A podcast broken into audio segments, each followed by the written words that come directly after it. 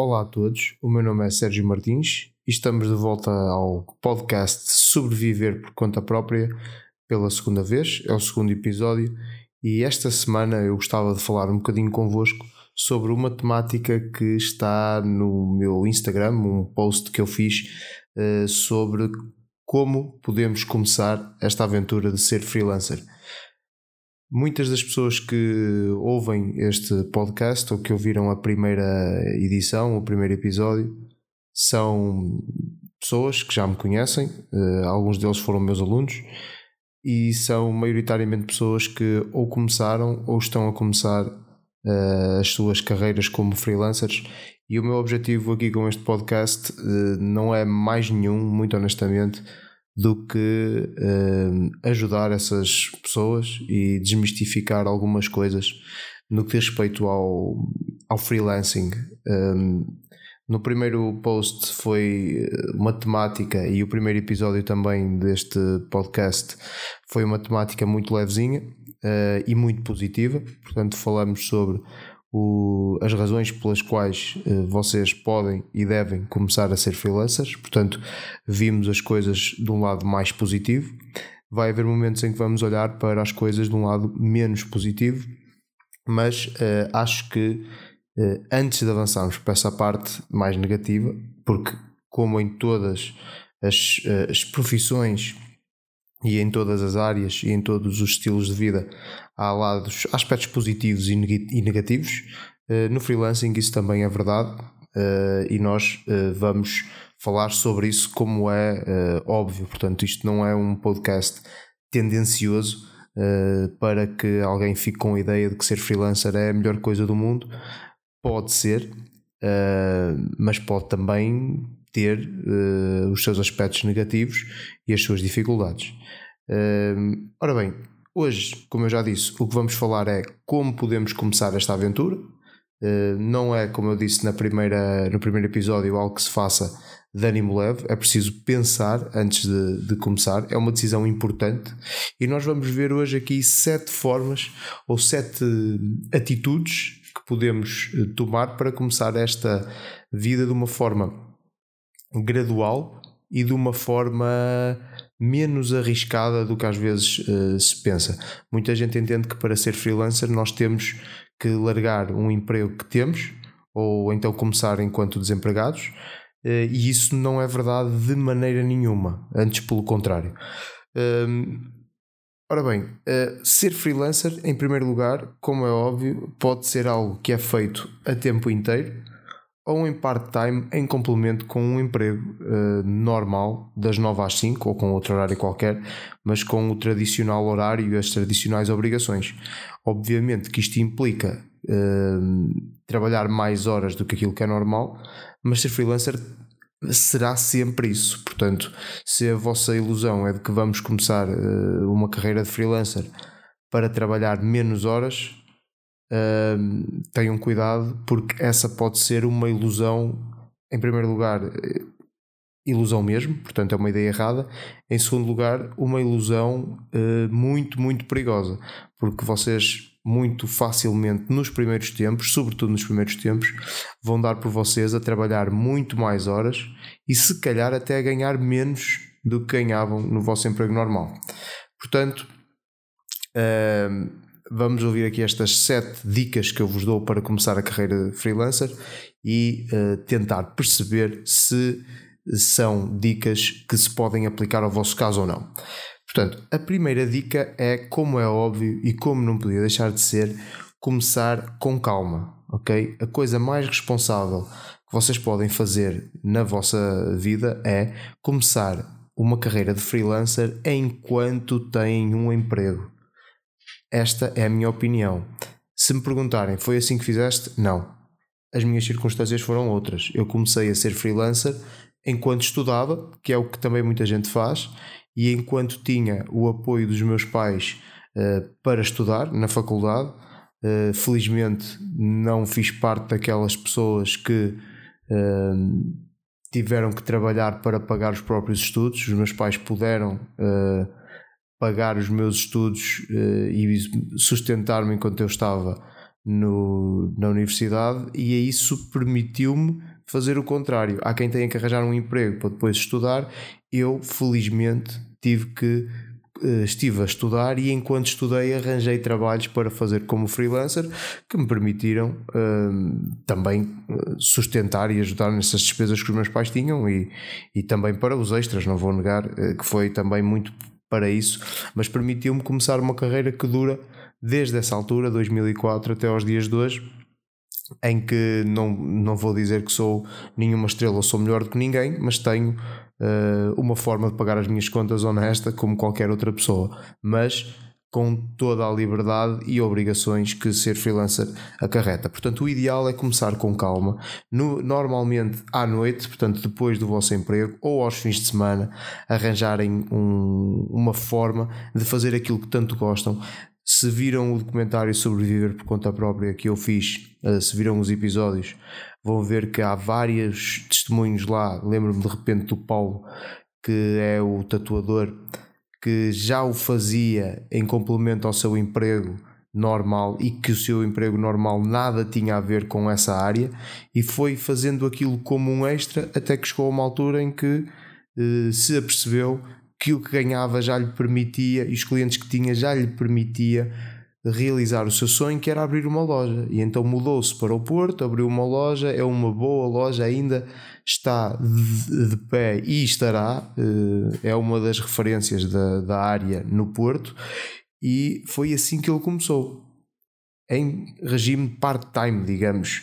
Eh, e essa pode ser ehm, essa pode ser a forma de começar. Começar uh, nas horas fora do expediente, com algum sacrifício próprio, como, como é óbvio, um, e começar com um projeto de cada vez, até para ir percebendo se é algo que nos faz feliz, esta liberdade, eh, esta, este trabalhar uh, independente, se é algo que nos faz feliz, e ir avaliando também o risco, ir testando metodologias e ir testando preços também com, com, com clientes que vão aparecendo de forma mais esporádica do que aquilo que, que vai eh, acontecer quando começarmos quando começarmos já em velocidade cruzeiro e então aí nos apercebermos que já vale a pena deixar o emprego. Para algumas pessoas este processo demora uh, um mês, pode demorar dois meses, pode demorar vários anos, vai depender de tudo, da vossa área, dos preços que cobram e de como for correndo a experiência. No meu caso, uh, não passei por esta fase porque comecei logo como freelancer. No início, não nego, isto iremos abordar mais à frente num podcast que eu quero fazer sobre a minha experiência pessoal. Uh, no início, não nego que ser freelancer era uma coisa que me assustava muito pela responsabilidade que era eu próprio ter que uh, arranjar os meus clientes, uh, fazer os meus orçamentos e todo o, trabalho que isso envolvia. Também muito cedo me apercebi que ser freelancer ia envolver trabalhar muito mais horas do que uh, o, as outras pessoas fazem, apesar desta ser uma das ideias uh, erradas que as pessoas têm, é que ser freelancer envolve trabalhar mais e não menos. Uh, Outra dica que eu vos quero dar é dizer sim a tudo. O que é que isto significa? Significa que, se é verdade que no futuro nós vamos começar a encontrar o nosso nicho e vamos começar a encontrar clientes que nos vão fazer sentir bem e é só com este tipo de clientes que nós vamos querer trabalhar, os que nos fazem sentir bem, os que têm uma filosofia eh, idêntica à nossa. Nem todos os clientes são para nós. Há clientes que têm, por exemplo, maneiras de ser e maneiras de trabalhar que não se adequam à, mi à minha maneira de ser. Eu não sou incapaz de realizar os seus projetos, mas a própria forma de ser do cliente não me diz muito, não, não cria uma boa conexão e isso uh, vai fazer toda a gente infeliz. O cliente normalmente não vai estar satisfeito comigo e com o meu trabalho, eu não vou estar satisfeito com, com a maneira de ser dele e, e não vou gostar de estar a trabalhar para ele e isso não é correto. Quando eu chego a uma fase da minha carreira em que posso escolher os meus clientes, como é aquela em que eu, uh, neste momento, felizmente, me encontro já estive pior, já estive melhor, mas quando nós estamos numa fase em que temos trabalho, temos um rendimento aceitável, portanto, permite-nos fazer face às nossas, às nossas despesas e, e aos nossos anseios. Um, podemos nos dar ao trabalho um bocadinho de escolher as pessoas com quem trabalhar. Quando isso não é verdade, nós temos que dizer sim a tudo. Temos que aceitar os projetos que nos chegam. No meu caso, como eu já disse, estou mais ligado à formação. Há fases em que eu tenho que aceitar todos os cursos que me chegam, todos os centros de formação que me contactam, às vezes com condições que, enfim, nem quero falar delas agora, havemos de falar sobre elas. Condições más, pagar mal, pagar tarde, pagar pouco. Mas se eu não tenho mais nada, o que é que eu vou fazer? Eu aceito e na primeira oportunidade, quando já voltar a estar uh, a trabalhar novamente bem, com muita gente, eu posso voltar a dizer não a estes centros. Uh, mas até lá eu tenho que aceitar tudo. E inicialmente é isso que vai acontecer. Vocês têm que ser responsáveis. Acima de tudo, vocês têm que fazer face às despesas e às vossas necessidades. E se querem ser freelancers, há projetos que têm que aceitar porque sim. Podem depois nem sequer pôr no vosso portfólio porque não gostaram deles. E podem mais tarde dizer a esse cliente: olha, não está a funcionar, vamos seguir as coisas de outra forma, esta é a minha maneira de ver as coisas, e aí escolherem os vossos próprios clientes e os vossos próprios tipos de trabalho, até. Mas vão haver outras fases em que vocês têm que dizer que sim a tudo, ok? Mesmo coisas que não vos agradem, mesmo projetos que são longe. Uh, não tenho nenhum problema com os meus formandos do Porto, adoro cada um deles, mas há fases na minha vida em que eu tenho uh, formação mais perto da minha área geográfica e não tenho necessidade de me estar a levantar às 5 e meia, 6 da manhã para ir dar formação para o Porto e estar lá o dia todo uh, a dar 8 horas de, de, formação, sair de lá às 6 com um trânsito infernal e chegar a casa às 7 e meia, 8 horas da noite para no dia a seguir sair novamente às 6. Portanto, com todo o apreço e todo o respeito, por esses centros, se houver uma fase em que eu tenho trabalho suficiente para não ter que passar por esse sacrifício, é óbvio que eu não vou passar por esse sacrifício. Agora, quando não tenho alternativa, lá vou eu para o Porto às 6 da manhã, todo contente, adoro dar formação, adoro aquelas pessoas e tenho que fazer esse sacrifício porque faz parte da minha, da minha vida e da minha, e da minha obrigação enquanto, enquanto alguém que é formador por vocação e que adora fazê-lo, adora relacionar-se com as pessoas e, e, as coisas são como, como têm que ser. Agora, se a contrapartida me aparecer um centro de formação que me paga o mesmo, que me paga a tempo e horas aqui perto de casa, acho que a escolha é óbvia e acho que ninguém me censura por isso. E se censurar, a vida é minha, eu sou freelancer, eu é que sei. Uh, relativamente a uma terceira dica que eu tenho para vos deixar é também relacionada com esta questão de pagamentos, que é poupar dinheiro. Vão haver projetos que vão, ver, que vão fazer com que muito dinheiro entre na vossa conta bancária, ainda bem. No entanto, não se esqueçam que há impostos para pagar e a vida de freelancer, e este é um dos aspectos negativos, a vida de freelancer tem altos e baixos. Se é verdade que é perfeitamente possível, e havemos de falar sobre isso mais uma vez, manter uma corrente constante de dinheiro a entrar e ter um salário igual ou uh, tal qual qualquer outra pessoa que esteja contratada por conta de outrem, também vão haver momentos de travessia do deserto e é preciso contar com eles. Na minha área, por exemplo, em agosto não há centros de formação ou muito poucos centros de formação estão a trabalhar. O que significa que eu tenho que contar com o facto de que trabalho 11 meses por ano, se correr bem, não tenho subsídios e uh, o que ganho tem que dar para isso tudo. Portanto, das duas, uma. Ou arranjo uma estratégia para em agosto ter sempre trabalho extra, formação e ganhar alguma coisa nesse mês, ou sei que aquilo que eu ganho de janeiro a julho tem que dar para eu fazer face às despesas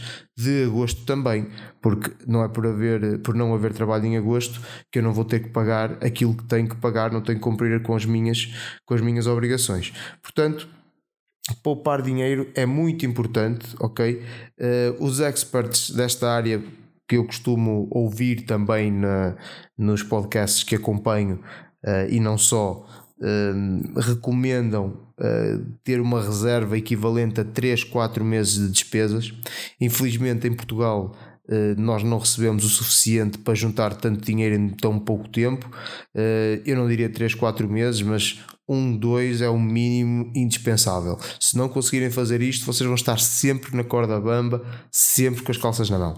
Portanto, a minha dica para quem começa é: se começarem com trabalho e a ganhar bem, poupem esse dinheiro até começarem a ter uh, um, um flow frequente de dinheiro e, e, e começarem a, a, ter uma, uma, uma liquidez maior. Portanto, poupar dinheiro é uma excelente atitude que podem tomar logo no início e que depois vos vai, vos vai ajudar.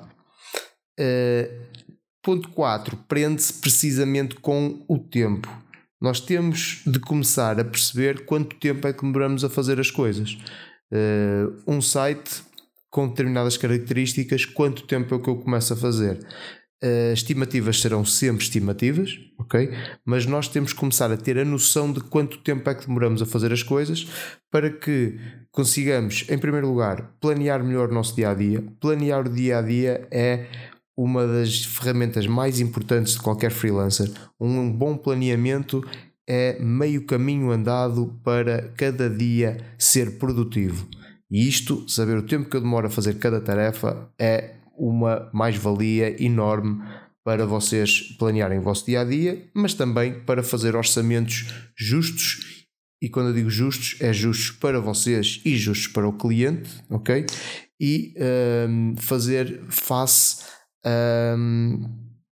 a, a imprevistos que possam acontecer, porque planear também envolve, de certa forma, considerar imprevistos que possam acontecer. Portanto, eh, planear o tempo e controlar o tempo é essencial. Quinta dica. Esta é a mais óbvia, se calhar, de todas, que é uh, prestar um bom serviço. Uh, no meu caso concreto, de, em que o mais faço é formação, como já disse, eu tenho que dar boas aulas e mais do que isso, as pessoas quando saem de cada aula, eu costumo dizer na brincadeira, têm que saber, por exemplo, mais uma vírgula do que sabiam anteriormente. Uh, e isto, uma experiência de uma boa aula, não é apenas de evitar matéria, é também uma parte que tem a ver com o relacionamento com os alunos, tem que ser positivo. Uh, as pessoas têm que ser, têm que ser um, algo leve, não pode ser algo mais militar, vai depender também do tipo de público que tem. Eu tenho muito, muitas turmas, por exemplo, relacionadas com aprendizagem, que são normalmente pessoas mais jovens, com alguma rebeldia associada, é preciso saber lidar bem com isso. Uh, e tem que ser uma experiência positiva para toda a gente. Positiva em primeiro lugar para o aluno, que tem que aprender, positiva para mim, que tenho que estar lá a lidar com eles e não podemos, não podemos entrar em conflitos eh, até onde for necessário, há sempre limites para tudo, mas a, a, troca de conhecimento tem que existir e tem que ser positiva. E em segundo, e em, em, terceiro lugar, aliás, neste caso, tem que ser também uma, uma experiência positiva para o centro. O centro ou a escola têm que perceber que, ou têm que sentir que, das duas coisas, o formando uh, gosta do que lá está a fazer, gosta do formador, está a aprender, ok? E o formador depois ainda tem uma série de burocracias que tem que tratar com o centro que também tem que fazer e preencher atempadamente. Portanto, a experiência tem que ser positiva para todos. Quando é assim, quando o formando aprende, quando o centro tem as suas, as suas, os seus formandos satisfeitos, tem as suas burocracias tratadas atempadamente. Uh, e o formador sente prazer naquilo que está a fazer, estamos todos a prestar um bom serviço uns aos outros. E é isso que depois vai fazer com que no futuro aquele centro de formação, quando voltar a precisar de um formador da minha área, me volte a ligar. É isso que vai fazer com que aquele aluno, quando precisar de ajuda novamente, fale de mim a alguém ou, fale, ou me contacte.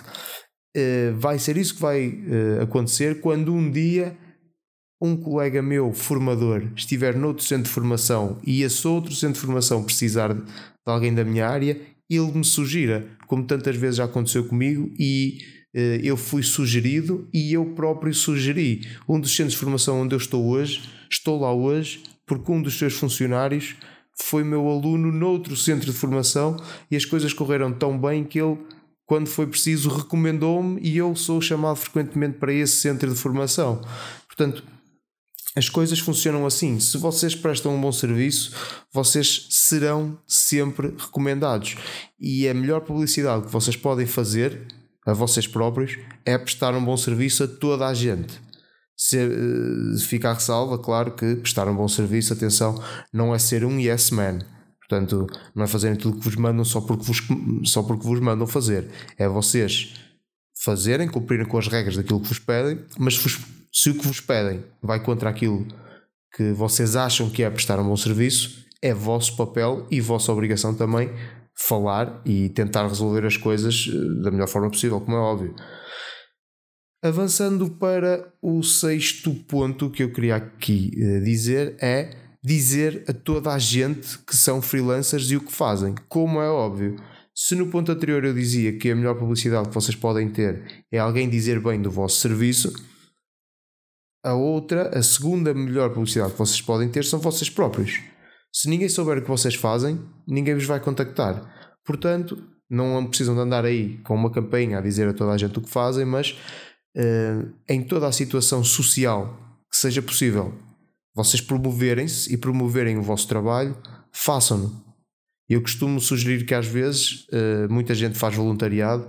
Eu sugiro porque não um freelancer fazer voluntariado na sua própria área e divulgar o seu trabalho através disso. Imaginem que vocês estão na área do web design. Por que não ir ter com aquela associação que vocês até gostavam de apoiar financeiramente e se calhar até apoiam e sugerir: olha, eu faço o vosso site gratuitamente. Estão a fazer voluntariado, de certa forma, não é? E estão a divulgar o vosso trabalho também. Portanto, acaba por ser uma dessas formas. Conhecem um amigo que o pai tem uma empresa vamos à casa desse amigo um dia nas, nas férias, no seu aniversário. Vão ter com o pai do amigo: olha, o meu nome é José, uh, trabalho nesta área. Se você algum dia precisar, contacte-me. Portanto, quanto mais pessoas souberem o que nós fazemos, maior é a possibilidade de nós arranjarmos clientes. Portanto, dizer a toda a gente é obrigatório. A última dica, se calhar mais óbvia de todas: nunca, mas mesmo nunca desistir ok? Ser freelancer, fazer uma carreira de freelancer que seja estável é extremamente difícil. Vai demorar imenso tempo a, a construir. Um, vai ter imensos altos e baixos. Vão haver momentos em que vocês vão dizer uh, sou maior, sou livre, estou contente com isto que estou a fazer, dificilmente me via a fazer outra coisa e a trabalhar de outra forma e vai haver momentos em que vocês ponderam se muito sinceramente não era melhor arranjar qualquer coisa, nem que fosse um emprego daqueles que normalmente as pessoas associam a algo mais de classe mais baixa, digamos assim, que é algo preconceituoso e horrível, mas às vezes nós damos por nós a pensar nisso, se não era melhor, eh, sei lá, ir eh, trabalhar na recolha de lixo ou uma coisa qualquer, do que estar aqui em casa a batalhar em algo que ninguém valoriza. Mas não pode ser esse o vosso mindset se as coisas efetivamente não funcionam e o dinheiro não está a entrar, ok, vamos repensar as coisas. Mas se estamos a ter um mês mau, um mês mau é um mês mau. As coisas vão de voltar. Temos é que ter em conta as dicas que eu dei anteriormente, nomeadamente aquela de poupar dinheiro. A gestão financeira é a parte talvez mais difícil de ser freelancer e continuar a lutar, continuar a trabalhar. Se achamos que estamos a trabalhar bem, continuar a trabalhar bem, ok? Às vezes eu tenho muita formação para dar, outras vezes não tenho. Mas quando eu for dar formação, der bem, as coisas correrem bem, as formações vão aparecer, as pessoas vão me contactar. ok? Eu estou no mesmo centro de formação, por exemplo, em regime freelancer, desde 2008, são mais de 11 anos. Sempre dei tudo por aquela casa e vou continuar a dar enquanto for uh, possível e eu achar que tenho que dar. Às vezes eles não têm nada para mim e eu ando dois meses sem lá parecer, três meses, mas sei que quando lá estive, trabalhei bem, eles vão me chamar. Também sei que às vezes, quando estou em alguns centros, as coisas não há uma boa conexão, uh, não me identifico com a maneira deles trabalhar, eles cá também não se identificam com a minha, e eu, quando dou lá a última aula, tenho a exata percepção que foi a última aula, que não volto. Mas dei o meu melhor naquilo que é a minha maneira de trabalhar. Também devem ser fiel, fiéis a vocês próprios. Esta é a oitava dica, não estava prevista, mas a conversa levou-me para lá. Espero que estas sete dicas, oito neste caso, eh, tenham sido úteis. Esqueci-me de dizer no início, mas agradeço que partilhem este podcast, que se é útil para vocês, pode ser útil para outros. Que me sigam nas redes sociais. Uh, já falei na última edição instagram.com barra o Twitter é igual xgaiskax no Facebook podem me encontrar uh, facebook.com barra sdamartins no YouTube youtube.com barra Sérgio Martins tudo junto. E com ou sem acento já sabem o YouTube é inteligente o suficiente para vos levar lá na mesma. Obrigado por assistirem continuem por aí a, a apoiar. Para a semana, quando ter um formato ligeiramente diferente, se for possível, entrevistar um convidado que até já abordei, estamos só a esperar aí da confirmação, mas vamos tentar ter aí alguém para um formato ligeiramente diferente. Se não for possível, voltaremos no mesmo registro. Obrigado, até à próxima.